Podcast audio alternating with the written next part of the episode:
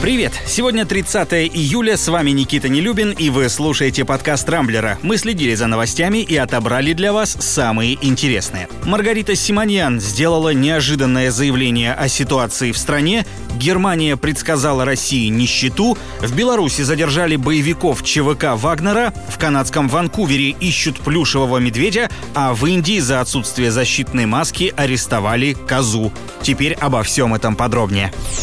Одной из самых обсуждаемых сегодня на Рамблере стала новость о Маргарите Симоньян. Она дала интервью, в котором рассказала, что на самом деле думает о ситуации в российском информационном пространстве. Цитата. «Я сертифицированно заявляю, такого хаоса, бардака и анархии в информационной сфере, как есть у нас, нет в мире нигде». Конец цитаты. Оплотом надежности, видимо, должен являться телеканал «Арти», которым, напомню, руководит Симоньян.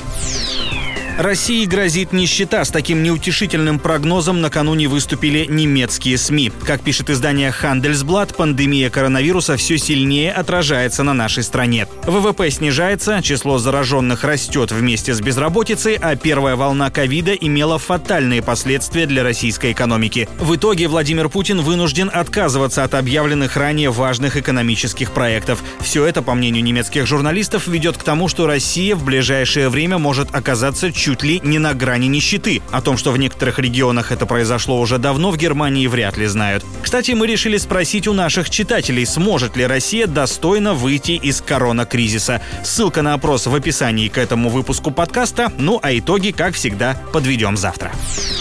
Тем временем тревожные новости продолжают приходить из Беларуси. Напомню, там в самом разгаре предвыборная президентская гонка, а накануне стало известно, что под Минском были задержаны более 30 россиян, все участники ЧВК Вагнера. Более того, по данным местных СМИ, в Беларусь из России якобы должны прибыть еще более 200 боевиков, чтобы дестабилизировать обстановку в период избирательной кампании. Президент Лукашенко уже назвал инцидент чрезвычайным происшествием и поручил КГБ обратиться к России за разъяснениями. В Кремле ситуацию пока не комментируют, зато на нее отреагировала Ксения Собчак. Белорусское телевидение показало фрагмент задержания, и в кадр попали паспорта задержанных, банковская карта и несколько упаковок презервативов. Телеведущая назвала это стандартным набором боевика.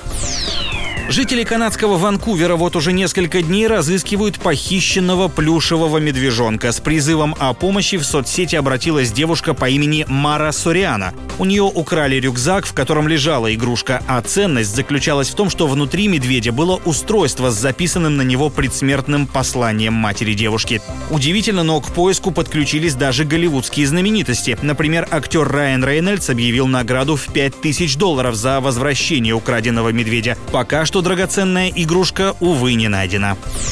Ну и еще о животных, на сей раз вполне реальных. Полицейские из индийского города Канпур арестовали козу за отсутствие защитной маски. Стражи порядка увидели рогатую нарушительницу на одной из центральных улиц города, посадили в машину и отвезли в участок. Вскоре туда приехал и хозяин козы, который уговорил полицейских отпустить задержанную.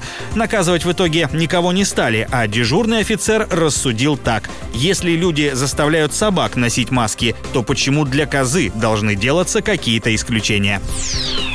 На этом пока все. С вами был Никита Нелюбин. Не пропускайте интересные новости, слушайте и подписывайтесь на нас в Google подкастах и CastBox. Увидимся на rambler.ru.